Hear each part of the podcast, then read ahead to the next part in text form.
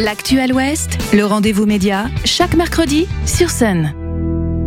Et ce mercredi, dans le rendez-vous média, on a le plaisir de retrouver Marie Bertin, rédactrice en chef du magazine Les Autres Possibles, qui vient nous présenter le dernier numéro. Bonjour Marie. Bonjour Cécile, bonjour à tous. Le thème de ce nouveau numéro, c'est l'action locale face à l'enjeu climatique. Euh, l'occasion de se rendre compte qu'il y a du monde qui se bouge en Pays de la Loire. Oui, si jamais vous avez tendance, comme moi, à être un peu déprimé du sujet climat, ce numéro est fait pour vous. Il démontre que non, ce n'est pas l'immobilisme général, que oui, il y a des actions qui portent leurs fruits en matière de lutte pour la biodiversité et le climat, et en particulier localement. Alors par exemple, par exemple, l'opposition au projet d'aéroport de Notre-Dame-des-Landes, victorieuse en 2018, je ne vous refais pas le topo, vous savez, mais souvenez-vous, il y a eu aussi la mobilisation contre l'installation d'Amazon à Montbert au sud de Nantes, c'était en 2020 et 2021, et c'était une alliance entre riverains, collectifs citoyens, associations, élus locaux, bref, personne n'en voulait, le projet consistait à construire un hangar de 185 000 m2 et il a été abandonné 185 000 m2, ça fait 25 terrains de foot environ en forme de hangar.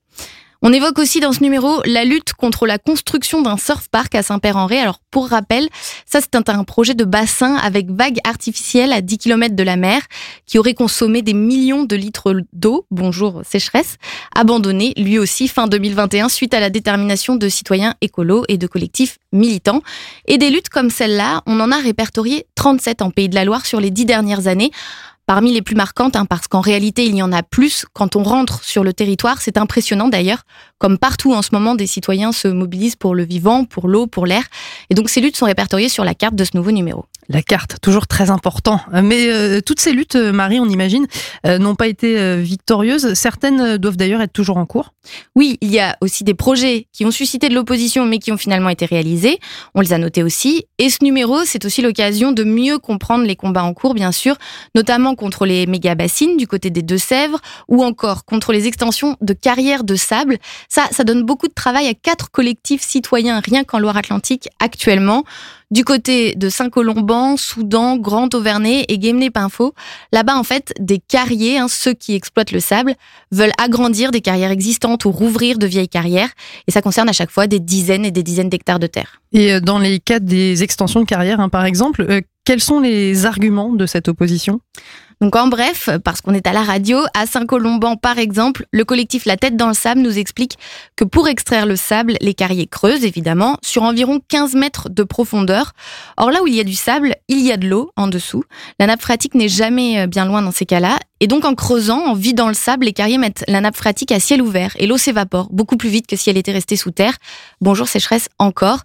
Et ça c'est un argument parmi d'autres. Hein. Le collectif pointe aussi que le sable sert ensuite principalement deux activités assez problématique pour l'environnement, la fabrication du béton et le maraîchage intensif qui s'étend lui aussi dans la région au détriment de la biodiversité.